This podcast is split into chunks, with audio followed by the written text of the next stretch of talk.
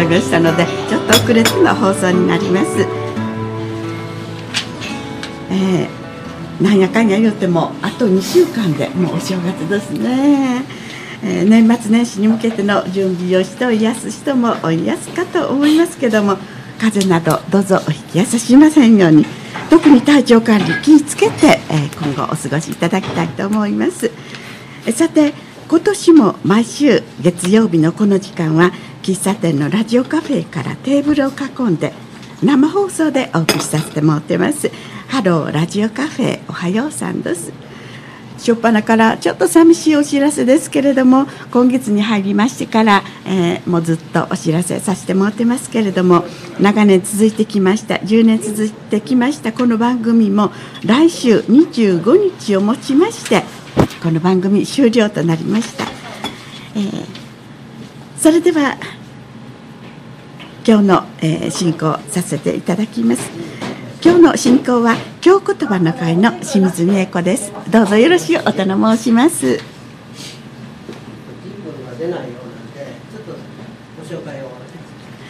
それでは今日、えテーブルを囲んでいただいてますのは日経4世で国際フリージャーナリストのエイミー辻本さん。おはようさんです。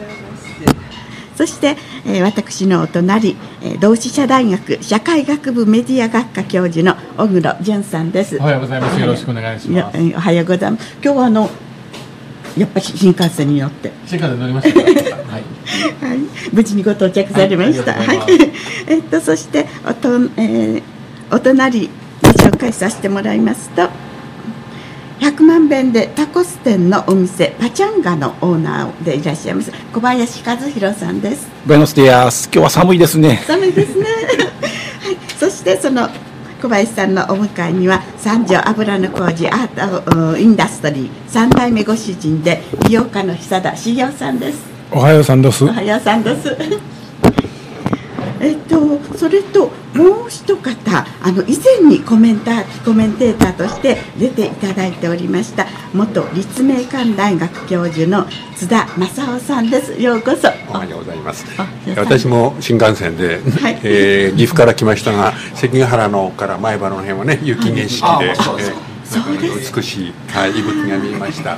そうですか。雪景色でしたか。なるほど。はいそれでは、えっと、後ほどまたお一方お見になるかも分かりませんけれども後ほどお見になった時点でご紹介させていただきたいと思います。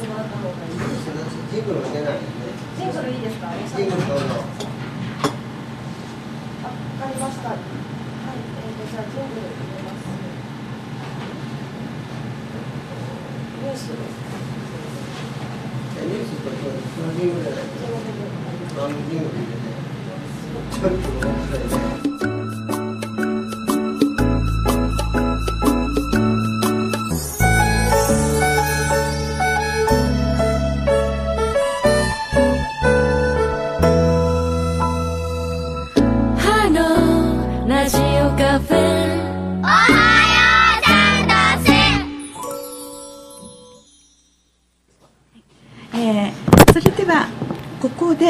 い何人ぐらい Thank you. さんからまずはじめに映画のご紹介をいただけるということですけどもよろしくお願いしますあの京都シネマで今月30日から始まる映画なんですが、えー、タイトルが「猫が教えてくれたこと」という映画なんですけど、はい、あの皆さんイスタンブールという街ご存知かと思いますけどトルコの基盤大ですねもう人口1300万の大都市なんですけど非常に歴史があるあの日本でも猫とかいますけど京都でもねあのなんかおどおどしてますよね普通の野良猫というのは。人を見てもなんか逃げたりとか。で本当にトルコの猫というのは野良猫なんだけれども野良猫というかもコミュニティ猫ですね。地域猫。日本で言うと地域猫。家で飼ってる猫もいますけどあの道端とかにね猫の小屋というか家があってみんながこう餌をあげたり可愛がったりしてだから決していじめないんですよね。日本だと水かけたりとかね なんかおしっこが臭いからとか嫌われますけど本当にみんながいじめないので猫の方も人間に対してこう会話をしてくる感じです。で僕も行った時向こうから猫が勝手に平の上に乗ってくるとかですね。あ るんですけどで写真もいっぱい撮ったんですけどあのボスポラス海峡のですねあの海海辺のところに猫がいたんですけどなんかこの猫もね人間を見て会話してる感じですよね、後ろにいるのは僕の彼女だから手を出すなみたいな感じでちょっとねこう本当にね会話をしてる意思を感じるようなね猫がいてそれがうまく映画で表されていると思いましたあの、まあ、最近猫ブームですけど単に可愛いということではなくってあのやっぱり人間があの動物であるとかお花花であるとか監督も言ってたんですけど、まあ、そういう他者に対して愛情を注ぐということがその人間の成長にとって大事なことだということをおっしゃってるんですけど本当にそう思いました。だからまあイスラム教というとなんかこう非常に宗教心が強くてあの残酷な人だみたいな誤解がありますけど決してそうではなくってこうイスタンブールの人たちはあの猫という小さい動物を本当にこう共存してうまくですね生活の友としてあの一緒に暮らしているとそういうことが伝わってくる映画ですのであの確かに猫も確か可愛いんですけど あのイスタンブールという街を知る一つのイスタンブール本当に歴史的な都市であの海峡があって古いモスクがあってその風景だけでもなかなか美しいですし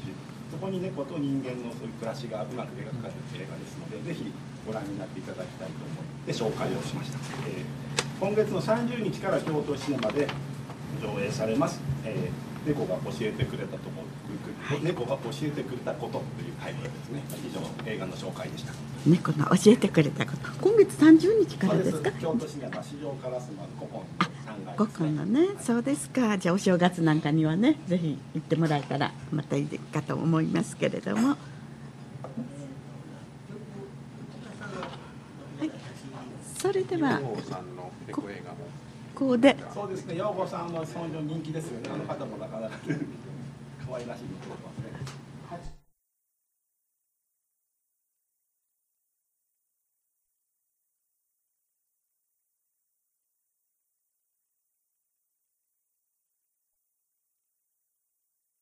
と思いますね。サルサの女王と呼ばれる歌手の方で、はい、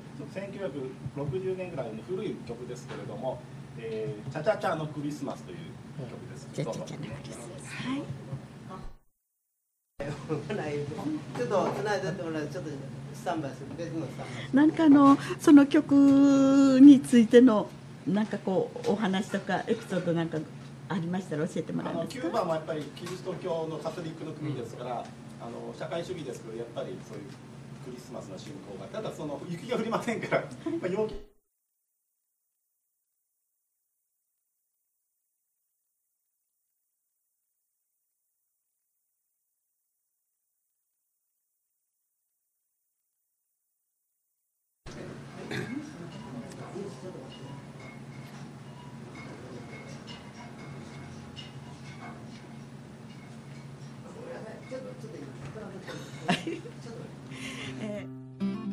生放送ですので いろいろアクシデントがございますけれども。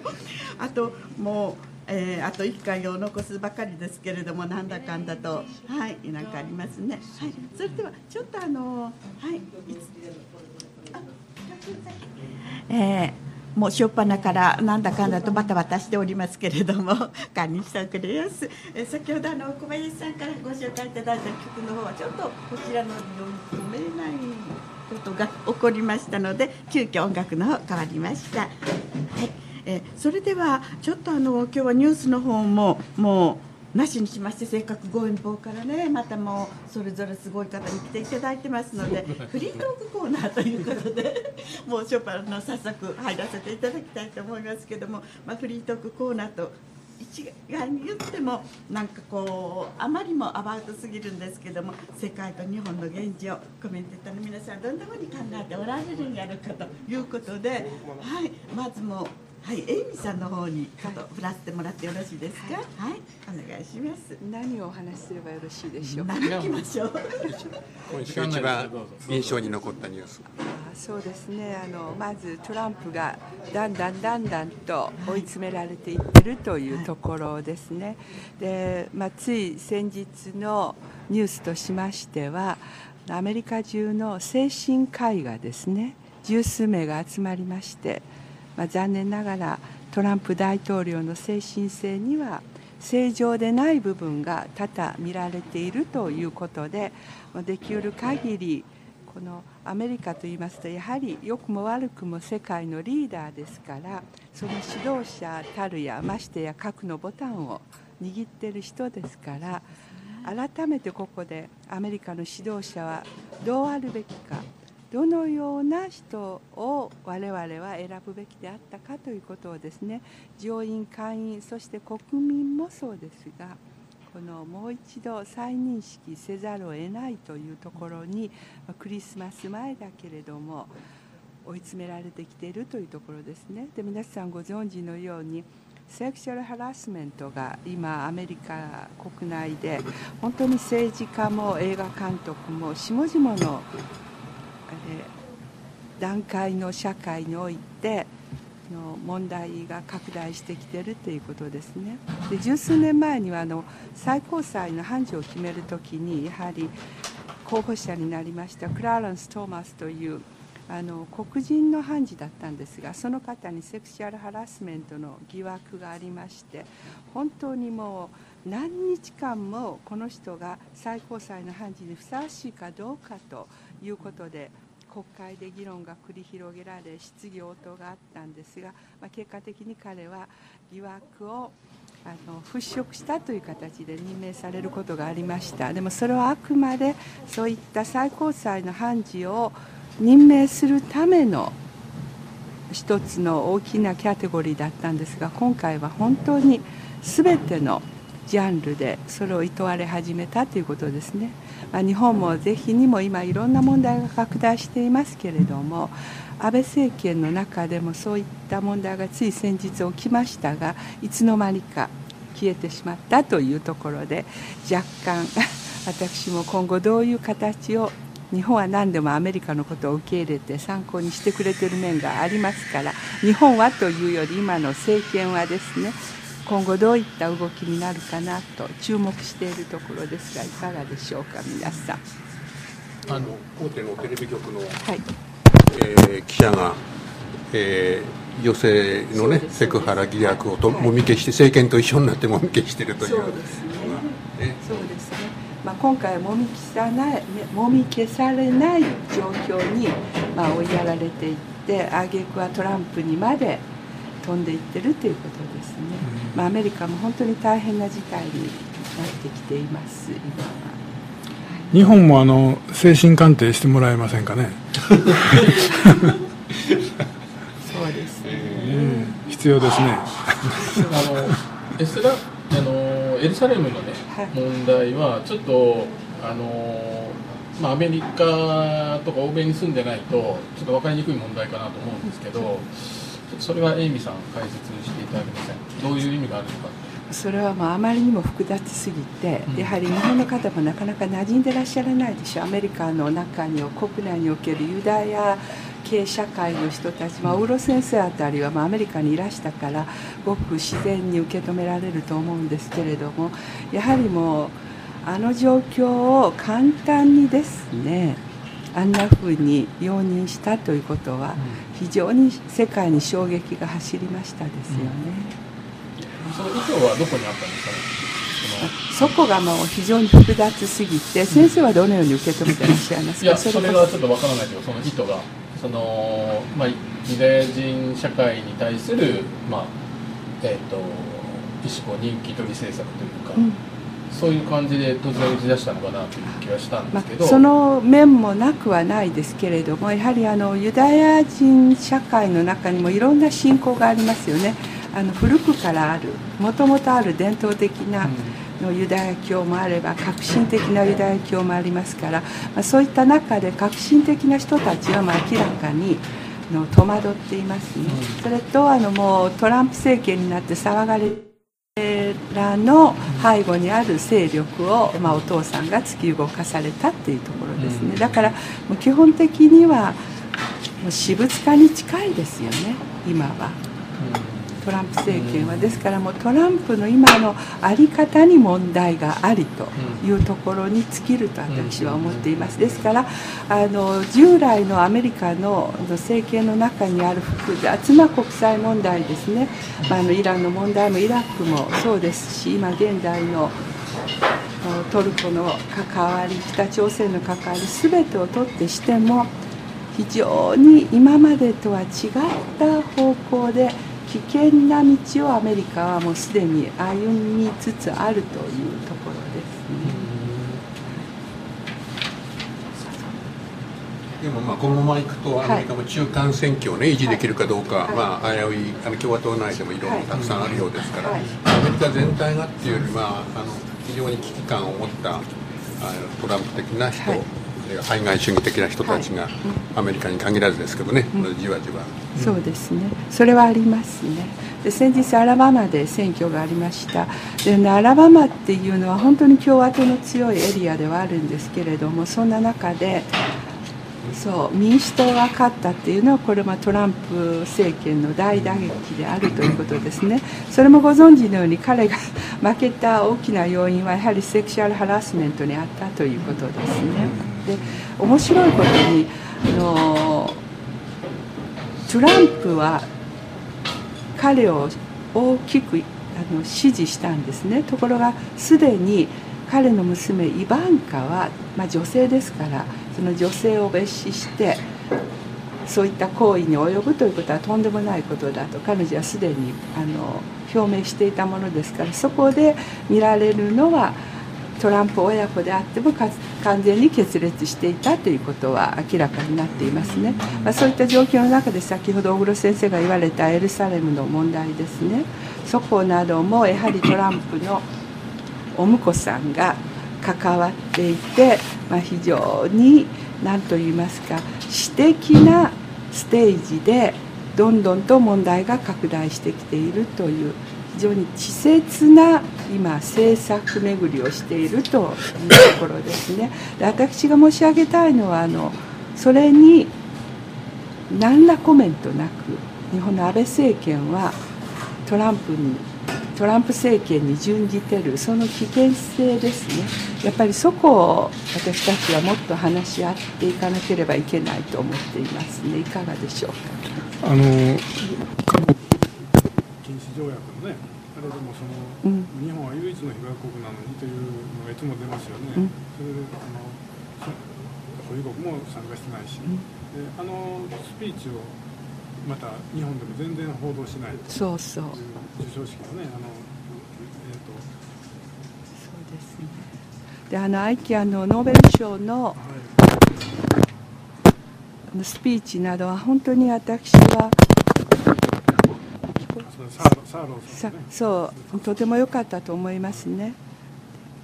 全然報道しないってことないんじゃないですか？してますよね。まあ、少ししあ NHK でそうね NHK でしてほしかったですよ。ねはい。では、内容のね詳しい内容を組み込んでいかないということはありましたね。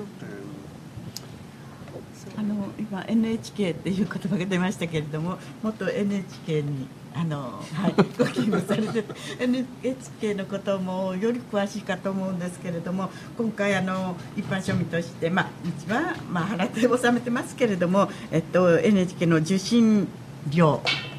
あれが合憲と最高裁で判断された。その件については津田さんなんかどのようにこれはもう止まらないですよ。止まらない。ですよ。簡単に。いやあのまあ非常に曖昧なねえーと、特にネットやあの、えーと、現代の若者のことを意識しない、まあ、これまでの、えーとえー、やってた通りを追認したという、まあ、非常に分かりやすいといえば分かりやすいけれども、新しいネット時代とか個々に、えーと、例えばワンセグで受信している人たち、えー、携帯スマホで受信している若い人たちの、えー、ことを考えてない、まあ、全然触れてない、これもう一つはね、えー、あの義務、えー、だけ、えー、言及してますけども契約の前提になる権利について触れてないので法あのちゃんと契約の体をなしてないあの契約に対する解釈ね。あの法律上の契約というのは権利と義務があって、えー、総務的に成り立つ、まあ、両方から合意して成り立つもので義務だけ強調する最高裁の判決っていうのはねこれは何なのだというか 法律の手判決の手をなしてないと僕は思いますね。だからあの義務をきちんと言うんだったら権利その受信者国民の権利って何なのっていうことを触れなきゃ法律の手をなさない。と思いますけどね。どういうことかというと要するに受信料はあの払っているけれども結局その番組についてその何もできないっていうただその払ってその NHK にお任せして見てくださいっていうことになりますよねそれだと、えー、そで、ね、それはおかしいですよね。あの払ってる以上は例えば私たちが何か物を消費したり買ったりとかサービスを消費するときにその金額にの価値がないとすると、まあ、買わなかったりとか、うん、逆にそのこれだけ払ってるんだからこうしてくださいっていうのが普通の社会の成り立ちじゃないですか。ですけど NHK をもしそういう形だとそのお金は支払う受信料を支払うのは義務ですけど、じゃあ私たちが例えばこういう番組を作ってくださいとか、いや逆にこういう番組はやってほしくないとかさっきあの、ね、久田さんおっしゃったようにこういう部分をもっと取り上げてほしいという要望があった場合久田さんが受信料を払っている場合じゃあどうすればいいのかというとほとんど今は何もその反論とかね他の意見もそうです。それから誤報がある、まあ、間違えた放送をした時にそのことを間違えられたある被害を受けた方が、まあ、意見を言う反論するとか意見を言う反論権というのは世界中に制度としてある韓国でもある台湾でもあるヨーロッパアメリカもちろんある。フランス革命から始まって世界中にあるけども日本とそう言っちゃなんですか北朝鮮中国などの放送はその意見を言う市民受信者がものを言う権利というのは日本の放送法の中にはないんですよね。特別なとても変わった放送法。でそれをね最高裁が追認するっていうのはいかがなものかっていうかち間違ってると私は思いますね。伊佐田さんどうですか、はい、はい、あの NHK はまあもうねあんまり期待のちゃうかと思いますので、まあ、そんなもんかと。いらんいやなんかなんかもう単なる国営放送のねなんかそんな感じがして、まあ、なんとかあの会長も変わらはったんでちょっとましになってきてるのかもしれませんけどやっぱり国民としてはやっぱり中止していかないとだめだと思います。声を上げないとね。で先ほどのサーローさんのあの演説を一応コピーして持ってきたんですけど 感動的でしたねあのやっぱりなの実際体験しはった方がそうやって72年間待ち望んできたんだというくだりがねもうとても泣かされましたけども。あのただほんま体験者っていうのはほとんどもうあのおとしめしてられますからそれがだんだんもういなくなられるのでそれを伝えなければというくだりがあるんです。ちょっと読ませてもらっていいですか？はい。えー今日私は皆さんにこの会場において広島と長崎で非業の死を遂げた全ての人々の存在を感じていただきたいと思います。とずっとありましてその一人一人には名前がありました。一人一人が誰かに愛されていました。彼らの死を無駄にしてはなりません。でそれがずっとあって、えー、幽霊のような姿の人たちが足を引きずりながら行列をなして歩いていきました恐ろしいまでに傷ついた人々は血を流しやけどを負い黒焦げになり腫れ上がっていました。体の一部を失った人たち肉や皮が体から垂れ下がっている人たち飛び出た眼球を手に持っている人たちお腹が裂けて開き腸が飛び出して垂れ下がっている人たち人体の焼ける悪臭がそこら中に蔓延していました。このように一発の爆弾で私が愛した町は完全に破壊されました。住民のほとんどは一般市民でしたが彼らは燃えて灰と化し蒸発し黒焦げの炭になりました。その中には私の家族や351人の同級生もいました。その後数週間数ヶ月数年にわたり何千人もの人たちが放射能の地発的な影響によって次々と不可解な形で亡くなっていきました。今日なお放射線は被爆者たちの命を奪っています。というのがずっとありましてで、えー、今年7月7日世界の圧倒的多数の国々が核兵器禁止条約を投票により採決採択した時私は喜びで感極まりました。かつて人類の最悪の時を目の当たりにした私はこの日人類の最良の時を目の当たりにしました。私たち被爆者は72年にわたり核兵器の禁止を待ち望んでいました。これを核兵器の終わりの始めに国民の使命として何ができるかということをやはり論じていく時代が来たんじゃないかなと私は思うんですがあの南米が大好きな小林さんはいかがですか？そのあたり。あのノーベル賞で、まあね、アイキャンそれからサーロー節子さんとそれから、ね、あの文学賞の和夫石黒これ偶然なのかどうか分かりませんけど、まあ、そういう日本の被爆した人たちがそういう、ノーベル賞で世界的にアピールをしている。本来であればあの日本の首相がねサウロさんの中身を言うべきなんですよ。それをあの言っていれば世界はもっと変わっててであろうしそれを全く何も言わないどころかあの非常にこういい加減なトランプの政策を全く批判もせずに鵜呑みにしてそのまま容認してしまうというそういう首相を、まあ、前の選挙で、ね、私たちは選んだわけですけども、まあ、結局、まあ、日本のあのそういうやるべきことを政府がしていない。それによって世界がいかにこう核兵器の問題にしてもそうですし北朝鮮の問題にしてもそもそもそもは日本の植民地支配の結果いろいろ朝鮮戦争が起こってということがありますけどね、まあ、そこに今あまりにも無自覚なあの日本の政権というかそれは私たちの問題ですからやっぱもっといろんなことをね学ばないといけないですね歴史から。からトランプがいかにひどいことをしているとやっぱり歴史について無知だと思うんですね彼は。朝鮮問題にしてもあの中パレスチナ問題にしていろいろ複雑な歴史的経過があってだからあのむしろヨーロッパの首脳は批判しますよね。あのエルサレム首都を認めるってことは歴史的経緯からこれは何たる暴挙だと。トランプは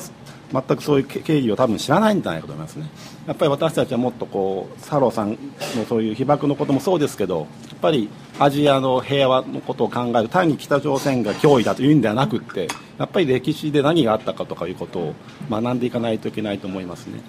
被爆報道についてあの一言付け加えてもいいですか？あの、まあ、批判されてる NHK ですけどもこの夏のねあの一連の特集の中で長崎の被爆者の、えー、キリスト者の人たちのねあの、えー、差別されているがゆえにね、えー、差別されているがゆえに原爆被害そのものも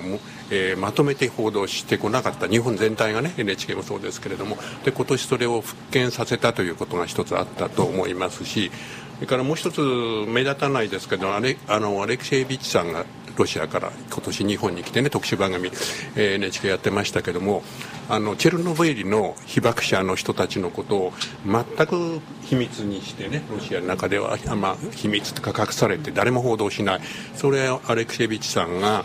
えー、っとずっとまあえー、大変ないろいろあの圧迫を受ける中で帰ってきて、まあ、一昨年のノーベル賞文学者ですねアレキセビッチさんで今年日本にも来られてあの東北の被災地、えー、やずっと回って原発ということ被爆ということそれをずっと一連のレポートにしているわけですよね。で彼女の受賞作になった「戦争は女の顔をしてない」ご覧になったかもしれませんけどもあの第二次大戦に、従軍させられた女性たちあのロシアの女性たち中心にしてねあのどんな悲惨な目にあって悲惨なっていうのは言い切れないんですけど大変なあの、えー、女性であるがゆえにロシアの中でもあるいはドイツ行ってからもたくさんの傷を負いながらということをロシアの恥だからこれまで一切書かなかった。でなおかつ彼女は今なかなかロシアでそのことを出版できない、えー、のをあのえー、っと日本の被爆者たちを訪ねあれチェチェンの被爆チェチェンじゃないやチェルノブイリの被爆者を訪ねて地道にやっぱり世の中に出しているというそういうことも今年収,、まあ、収穫という方はいけませんね。一つの あの成果としてあったしで NHK もそれをあの特集にして出してますので NHK 丸ごといけないとかこれはあの丸ごといけないっていう言い方ではなくてここはいけない。ここはこうすべきだというふうに言っていかないと世の中丸ごと拒否みたいなことになってくるとね。貧しいのであのやっぱニュースを批判する。政治的なニュースを批判する。だけどこういう番組はこういう成果があったねってことを評価していかないとなんかわけわかんなくなってくる気もしなくはないんですよね。ただまあ消極的すぎますよね。こういった事態において。特にこの核問題に関しては NHK は非常に消極的な姿勢であることは否めないと私は思っています。だからそこでですね ちょっとこう NHK がいやでも福島のね原発についてもその放射能汚染地図あのネットワークで作る放射放射能汚染地図っていう仕事もやってますし、その私は必ずしもその NHK が消極的というふうには思わないですけどね。そのドキュメンタリーとかそれから NHK スペシャルについてはもう他のもうその民放ではとても及ばないような傑出した作品をいくつも作ってると思いますよ。それはあると思う、しかしながら一般の人々が見ら見る皆さんが見れる時間帯っていうのは限られてるわけですよ。台所でクッキングをしながらあのワイフたちがテレビをつけて例えばサーロさんの問題にしても長崎のあの数石黒の問題にしてもやはり一定の決まった時間ですよね。男性たちが会社や仕事場から帰ってきて今でくつろいでそれでさあ見ようという時間帯だと女性たちはなかなか見れないんですよ。洗濯物を畳んだりと男女の あの社会的な役割生活時間の問題と NHK 批判をごちゃごちゃにしちゃいけないでね、あなたがおっしゃってることはにあのメインニュースの中で取り上げる時間が少ないということをおっしゃってると。えでそこがね誰が支配してるかというと、まあ、あの政治部の記者たちを中心にしてメインニュースがね、まあ、支配といいますかあのコントロールされてると。でそれに対して政権もかなりね後押ししてると。いうこととそれから多くのあの NHK の現場なり番組の中でそこを、えー、跳ねのけたりかいくぐったりして、えーまあ、まともな番組を作ろうとしてるのもたくさんある。でそこを分けていかないと なんか、それは分かります、はい、あの一般的に考えましてサーロさんの先ほど久田さんが言われた演説なども皆さんが女性、まあ、女性に限らずですけれどもあの夕刻の時間でも何て言うんでしょう流れてくるニュースの中でふと手を止めて聞けるような部分っていうのはですねあの非常に私は少ないとそういった意味合いでは。いやでもねあの例えば台所。ニュースの中で、今津田先生がおっしゃったように、うん、取り上げるかどうかということと、うん、それからその番組、ね、時間帯の問題よ先生。いやでも今その録画しても見れるわけじゃないいやそれはそんなああすごいニュースだから録画録画なんて思ってやれないじゃないですか。台所でディッシュウォッシングしてて手は汚びしょびしょやし。いやいやあの、うん、その生活時間の問題と、その番組の質の問題とかをやっぱりごっちゃにして考えるべきじゃないと思いますよそれは。いやだからそのごっちゃにしてません。よドキュメンタリーそのものは見る時間帯にそれは見たい人は見ればいいけど今久田さんが言ってらっしゃるのは例えばサーロのスピーチというのは何も彼女だけのスピーチじゃなくあれは広島長崎の被爆者全体の声なんですよ。だからそういう場合にはねただ1行2行っていうよりはもう少しポイント的なところがそのどのくらいそのあの放送したとかきちんと実証的に見ていかないとわからないじゃないですかそれは。その感想で話すのやめましょう簡単に簡単に言うとねあの新聞で言うとねあの NHK ニュースってあのえっと、情報量、文字的な情報量はね、ニュースっていうのは少ないんですね、1つ1分半だったり、えー、600字とか700字とか、そういう、えー、もので書けるあの字数というの。例えば新聞でいうと、一面の見出しみたいな、見出しじゃない、あのリード文みたいなものなんですね。それからあのサロさんの、えー、演説内容でも、やっぱり中に入ってて、えー、2面、3面というところであのたくさん字数のあるところでないとなかなか書けないんですね新聞でも。だからあのニュースの本気っていうか、まあ、あの本論に入っている字数の少ないところで出せるものと,、えーと、長い時間を取ってやれるもの新聞でも同じですよ。あのリードで書けるもの見出しで書けるものと多くの紙面を使わないと、えー、書けないものっていうのはあってそこはねあんまりこうえっ、ー、とメディア丸ごとこう、えー、ダメだみたいなことじゃなくて特性というのがある。だけどおっしゃってる NHK のメインニュースがあの非常にあの 政権寄りになってることはその通りだと思う。そこはね強く批判していかなくちゃいけない。でもこのちっこいあの情報量のところでたくさんのことを出せてるのはそれはね物理的に無理なのでここはあのはいあどうぞどうぞはい、はい、あのー、まあ町衆の噂によりますとですねあのまあその権力にが介入してきているというそういうのはすごく薄々というかすごく感じるんですよね。でそれが検閲の時間が、えー、朝の8時から夜の9時やったか10時までやったかがその身を光らしている時間帯なんですって。でそれ以外はちょっと不利になるのでだからいいいい番組は見応えのある番組はやっぱり中で働いていらっしゃる方もすごい板挟みでものすごく悔しい思いされてる方もいっぱいいると思うんですね。そういう方たちがなんとかということでそのその時間帯外れた10時からとか朝の早い時とかいうのが見応えのある番組が多いと。いうことを。検閲はないですよ人田さん。検閲いやいやまあまあ 検閲はないですのようなもの検閲のようなものはあります。いやそれはそのそれは。中の、はい。そのあの、まあふどういう番組にするかっていうねものありますけどいや検閲ってちょっと全然 それはそのあの組織内でやるようなあの言葉ではないのでちょっと検閲という言葉はちょっとふさわしくないかな。あの大変盛り上がっておりますけれどもここでちょっと一息。はい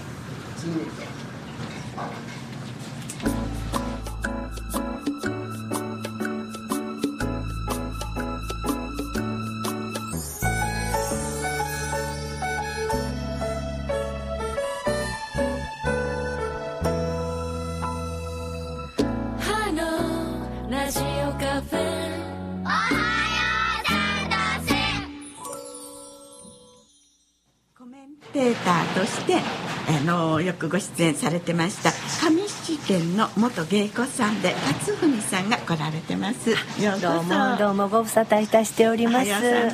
おきはい。はい、ありがとうございます。まあこの番組がまあ次回で終わるということで、はい。ちょっとご挨拶に寄せてもうたんですけれども、まああの私もあの今年からですね、えっ、と置き屋を始めまして、で舞妓さんを置くようになりまして、はい、まああのこういったあのまあ衰退していくって言われているこういう花街とか伝統文化ですねそれをこれから盛り上げていこうと思いまして、まあ、新しく置屋を始めさせていただいたんですけれどもまたあの舞妓さんとか芸妓さんをこれからどんどん増えてねあの行っていただきたいなと思って私もあの文幸という舞妓を、え今年デビューさせていただいたんです。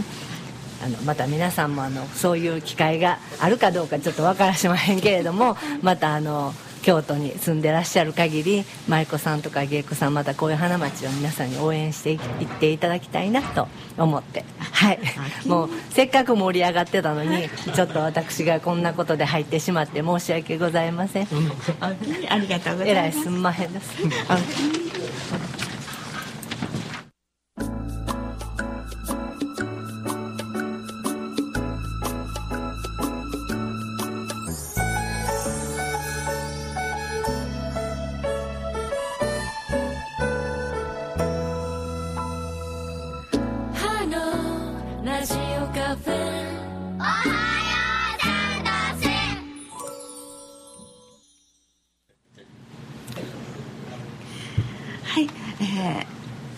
さんからご挨拶いただきましたところで、あのまたフリートークの方に参りたいと思うんですけどもさっき NHK のことからちょっとこう盛り上がってきましたけども ちょっと NHK を外していただいて今度違う今もね、まあ、あまりにもいろいろありますので。はい。すみません。検閲というのはちょっとあの不適切不適切なあの表現でございます。申し訳ございませんでした。でもあの先生ですねやはり NHK の場合は視聴視聴なんでしょう視聴料ですか？お支払いしてるわけあ受信料。お支払いしてるわけですからやはりそれぞれの人の意見というのは私は当然ながら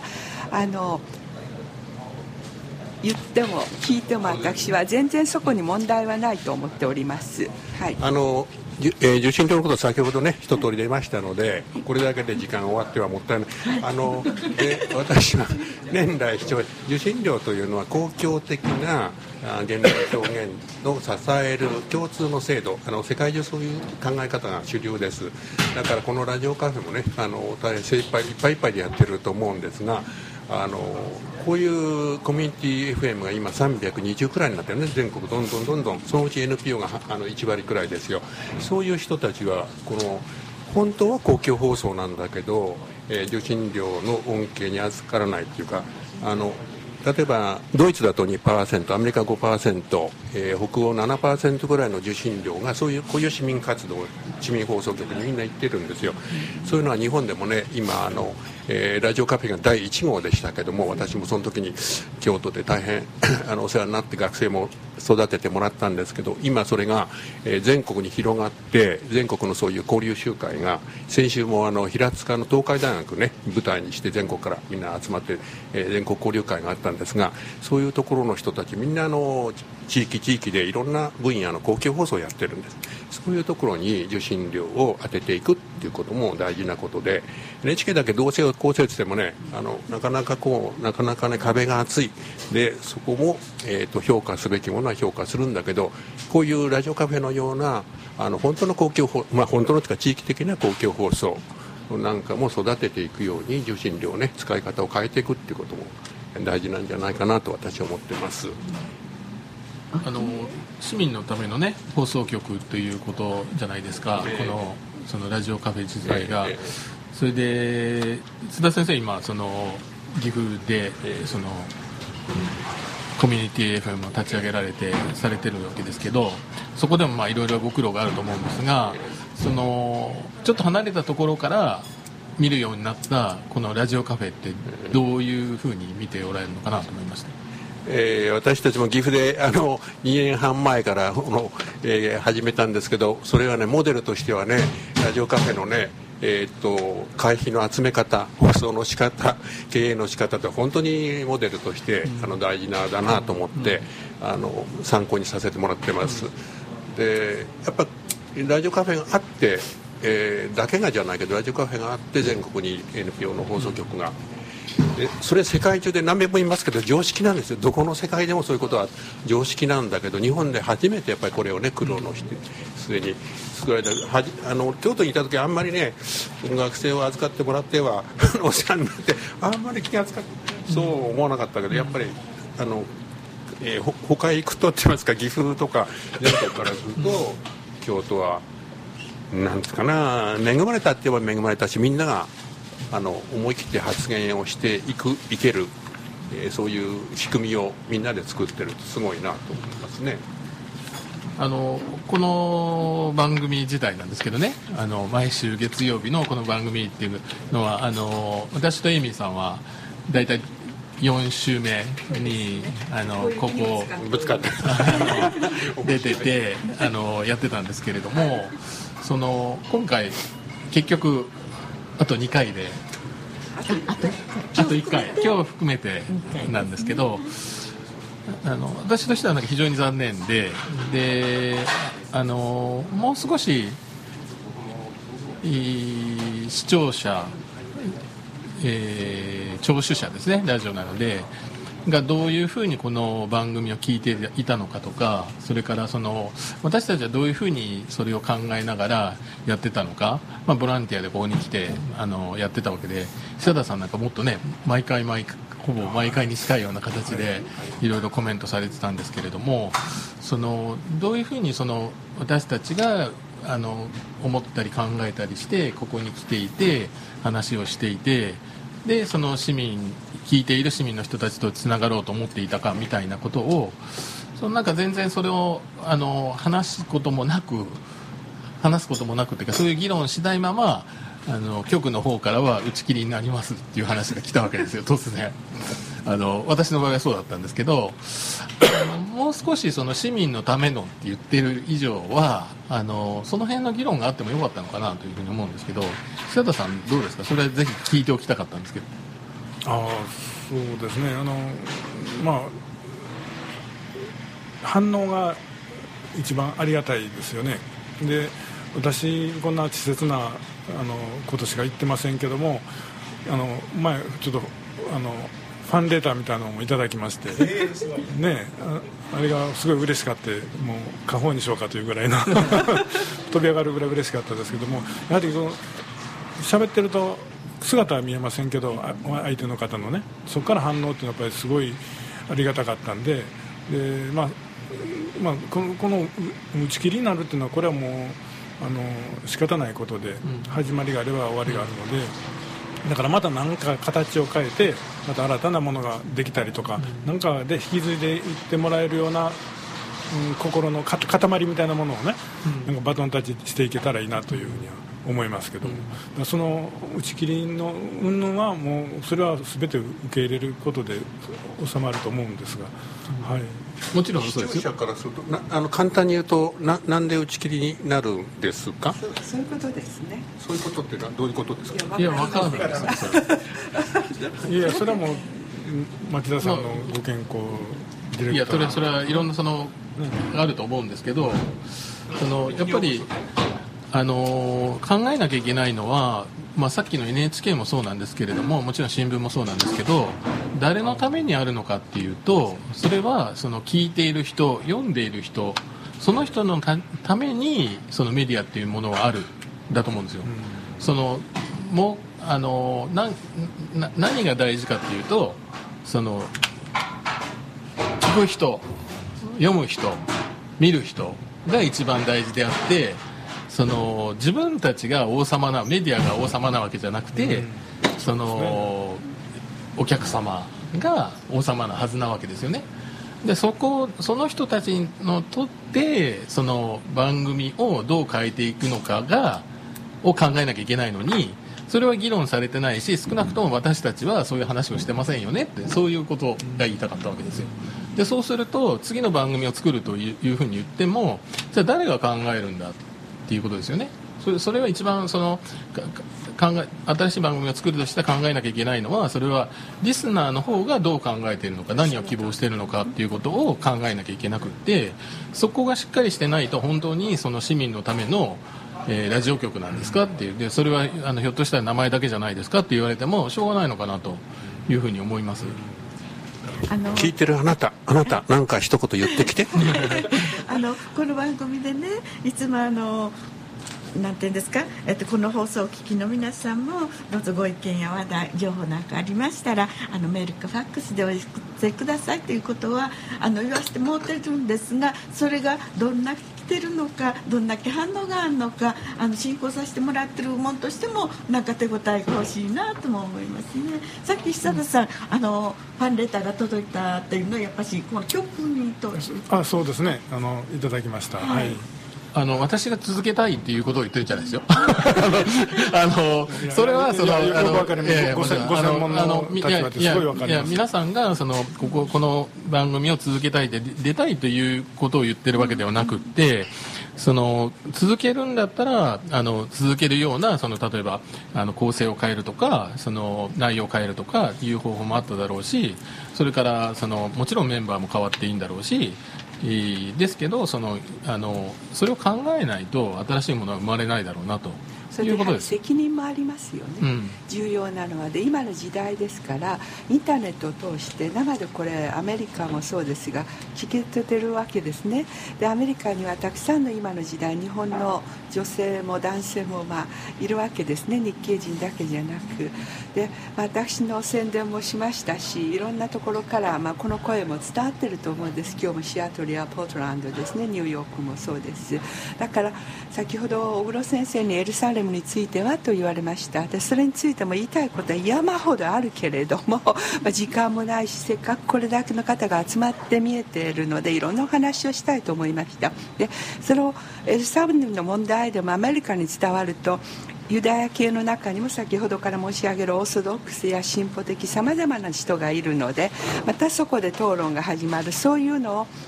継続的に番組があればまた次の機会に小黒先生と話し合いますがもう今日で打ち切りですから聞いてくださっている人にこれ以上の不完全燃焼というのはよろしくないと思って、まあ、私なりに控えたというところなんですね。ですからやはり考えていただきたいのは私小黒先生のおっしゃることは全くその通りだと思います。我々はそれなりに市民のラジオとはいえ今の情勢や時勢にかなったトピックをですね私のサイド小黒のサイドそしてその間にこの久田さんや小林さんたちが入ってくださっていろいろないい会話が毎週毎週ではない4週目には出来上がっていたということが、まあ、プツッとなくなっちゃうと私たちは次回にはこういう話につなげましょうねというニュアンスを残して放送を終えていますとねリスナーの人たちはあれあれはどうなったんだろうっていうところで終わっちゃう。その辺は少々メディアとして発信してきたのであればいきなりの打ち切りというのは若干説明不足ではあるなというふうに私は思ってそれはだって私たちの都合じゃなかったわけですから、はい、私たちが説明できない部分じゃないですか、うん、でそれはやっぱりリスナーに対して説明する責任が、このラジオ局自体にあると思いますね私は。うん、あの長く続いてきたわけで、うん、それで今日あの津田先生にはぜひ来ていただきたかったのは、うん、そういうわけで、その長い歴史で続いてきたことっていうのはやっぱり意味があるわけでね、それでそのあの例えば民放の番組とかだと視聴率で簡単にスポンサーがもう打ち切りっていうことになるわけじゃないですか。あですけどそのこの番組自体はそのあの市民のためのラジオ局ということでやらせていただいているわけですから、どういうその質のいいものがその続けていけるかどうかがねその局の非常に大きなそのものを占めているっていうふうに思うんですよね。じゃあそのこの番組がなくなったらじゃあどういったものをそれに代わるものを作るのかっていうのはあの議論に参加してないので分かりませんけど、あのそこは本当に今後の試金石になるのかなっていう気がしますけどね。自分自分が関わってきてなんかそう思いますけど。津田先生ぜひ長くされてたので。お願い。あの、えー私としてはあの先ほどちらっと言いましたけどもあのその種をね、えー、岐阜にもまいてもらったと思ってます。しあの東北の被災地はねあの一頃被災したあの時は全、えーえー、県にね、えー、被災地だけじゃなくて茨城まで含めて30局のコミュニティ FM が立ち上がってで NPO になったものもあればあのえ商業国になったものもあります今熊本の被災地もねあの3局立ち上がってますけどもそういう意味でまあこの番組のことここで私内部のこと知らないので あまり言えませんけどもその種はねあの全国にだんだん広がってるということは確実に言えると思うんですね。でまあそのためにもラジオカフェとしては模範になってきた わけだから もうちょっと市民とともに、えー、あり方をね考える場を作ってほしいなってことは切実に思いますね。私あの学生もたくさん預かってもらってね何百人という学生ここで預かってもらってあの放送局に入ってきてましたし普通のところで働いてますけどもあのぜひそういうあの伝統を生かしてほしいとます。あの20年前の話なんですがまだこのラジオカフェができる前にどういうラジオ局を作ろうかということで私も参加していろいろ話してきたんですけどあの実は京都三条ラジオカフェというネーミングが私の発案だったんですね。でまさにこの「ハローラジオカフェ」がラジオカフェのそのポリシーを体現している番組だと私は思うんですね、うん、あのいろんな NHK のニュースとかレベルじゃなくて京都のまあ市民というかいろんな人たちが京都のことそれも京都だけでなくて世界のことも含めてこういろんな立場の人たちが自由に話をしてその中で何か新しい話題が出てくるし発展してくるしてくると。ですからあのいろんなラジオカフェで今あの市民が作った持ち込んだ番組たくさんありますけどもそれ個々ののじゃなくてやっぱりこう生でいろんな人たちがその場でカフェのようにカフェのまさに会話のようにあの町長発しで新しいものが出てくると。いろんな分野の人たちがあの話をしてまさにこのハローラジオカフェがそういう場だったと私は思うので、まあ、これがなくなるのは本当に残念なんですけど、まあ、そういう今までの10年間でこういうものを作ってきましたからそれは一つの形としてあるのでそれを次の新しい番組でねもっと発展させる形でやっていくということでまあ一旦やあの終わるのはしょうがないと思うんですけどね。小林さんがご自分で始められるっていうのはどうなんですか？そうですね、あのタコスカフェみたいな感じで。タコスを単純になんかビールを飲みながら、えー、音楽はラテン系の、まあ、居酒屋談義でもいいんですけどもね、えーあの居酒屋の加藤修一という本がありましたけどあれもなんかこういうカフェと同じような感じでいろんな市民が集まってあの話をしていくそういうイメージがまさにこのラジオカフェなんだけどあのハローおはようさんですからね、えー、非常にいい経験ができたと思ってます。やりましょうよ。残念残念ばっかり言ってます 私のお店もですね毎週水曜日なんですけどもあの台湾茶の専門家が1日詰めてくれてますのでそこでいろんな人集まってもうあのいろんな政治でも経済でも近所の噂でもあの談義で 近所の噂はないな。そんな話をしてます。であの知らんもう全然お客様終わられた方が時間ある方はお茶飲んで行かれるんですけどその文字通りその知らぬ同士が小皿叩いてちゃんちぎおけさんの世界であのやってます。それもちょっといっぺん中継してもらったら面白いかもしれないね。それはあの営業中に？そうですそうです。はい。あのワンコーナーをすぐ開放していつもいてもらってる台湾人の専門家がやってその方がまあいろんな話題たくさん持ってあるので面白いことになってます。そうですか。でまあ私もここであのいろいろ素人全くの素人で体験させていただいて本当にありがたかったなと思います。あのまあ個人あの市民目線でその隙間を埋めるというのが私の仕事、まあ、役割だと思ってたんで、うん、あの司会もさせてもらいました。でコメンテーターもさせてもらってでいろんな全部あのあとはディレクターとミキサーだけかなと思って。ありがとうございました。あの残り時間少なくなってきましたけれどもまだまだまあ不完全燃焼の部分たくさんあると思うんですけれども一言ずついただけるとしたらまずエイミさんどうですか、はい、どうもありがとうございました。約3年間ここでお話をさせていただきました小黒先生とともに。そうですか、はい、今小黒先生のお名前が出たので小黒先生の方でいやこちらこそあのありがとうございました。あのエイミーさんと本当にあのもう今は家族同士の付き合いみたいになってるんですけれども出会ったのはこのラジオカフェなんですよね。あの以前からあのじゃなくてこの場であのこういう形であの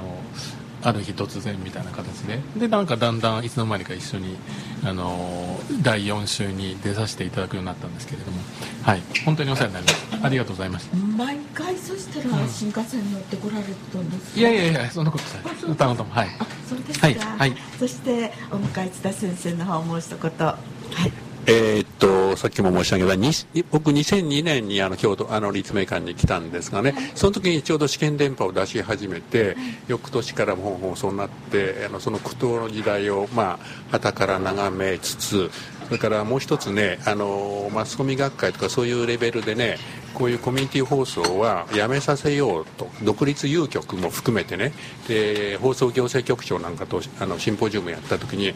国際競争に耐えられないような弱小の放送局は、えー、残すべきではないということをね政府と言ってた。僕はそその話を聞いてたもんですから何としてもラジオカフェはあの市民の力で、えー、盛り立てていかなきゃいけないと思ってこの周りにあのメディアフォーラムっていうのを作らせてもらったりして市民のあの賑やかしていくね用の装置を作ったり、えー、学生もみんなここでお世話になってきました。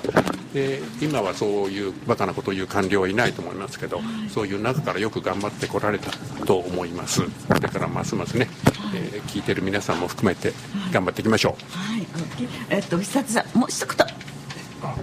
本当にありがとうございました。私が一番あの得したなと思うのはあのたくさん出させてもらってたくさんの方と知り合いになれまして本当にありがたかったと思います。ありがとうございました。これまた今後に何かに生かしていきたいと思っております、ありがとうございました。そして小林さん今皆さんがおっしゃってこのハローラジオカフェで皆さん知り合ってそれが大事なんですよね。えー、同じ場所にいて同じ時を過ごしてそこであの新しい話ができてつながってくると。そういうのをもっとどんどん広げていきたいなというふうに思いますし今今はもうインターネットでみんなスマホで自分の世界に入ってる時代ですけどやっぱりそうじゃなくってやっぱり生で人間と人間がつながるということでこれ生のラジオ放送というのは非常に僕はいい番いいいいあのメディアだと思うのであの天下国家のことも含めてあるいは京都の身の回りのいろんなお店とか食べ物のことも含めて何でもいいですからごちゃ混ぜにしていろんなものをガラガラポンで何か出てくると何が出てくるか分かんないんですけどそんなあの楽しい番組をねあのまた新しい番組ぜひ作ってほしいじゃなくて作っていきたいと思います。はい、ありがとうございますあのコメンテーターの一人で樋口真也さんあのもうこの放送が終わるいうことで駆けつけて来られましたのでもう時間があまりありませんけども一言だけご挨拶お願いできますか？本当にあの自転車で45分間走ってるんですけど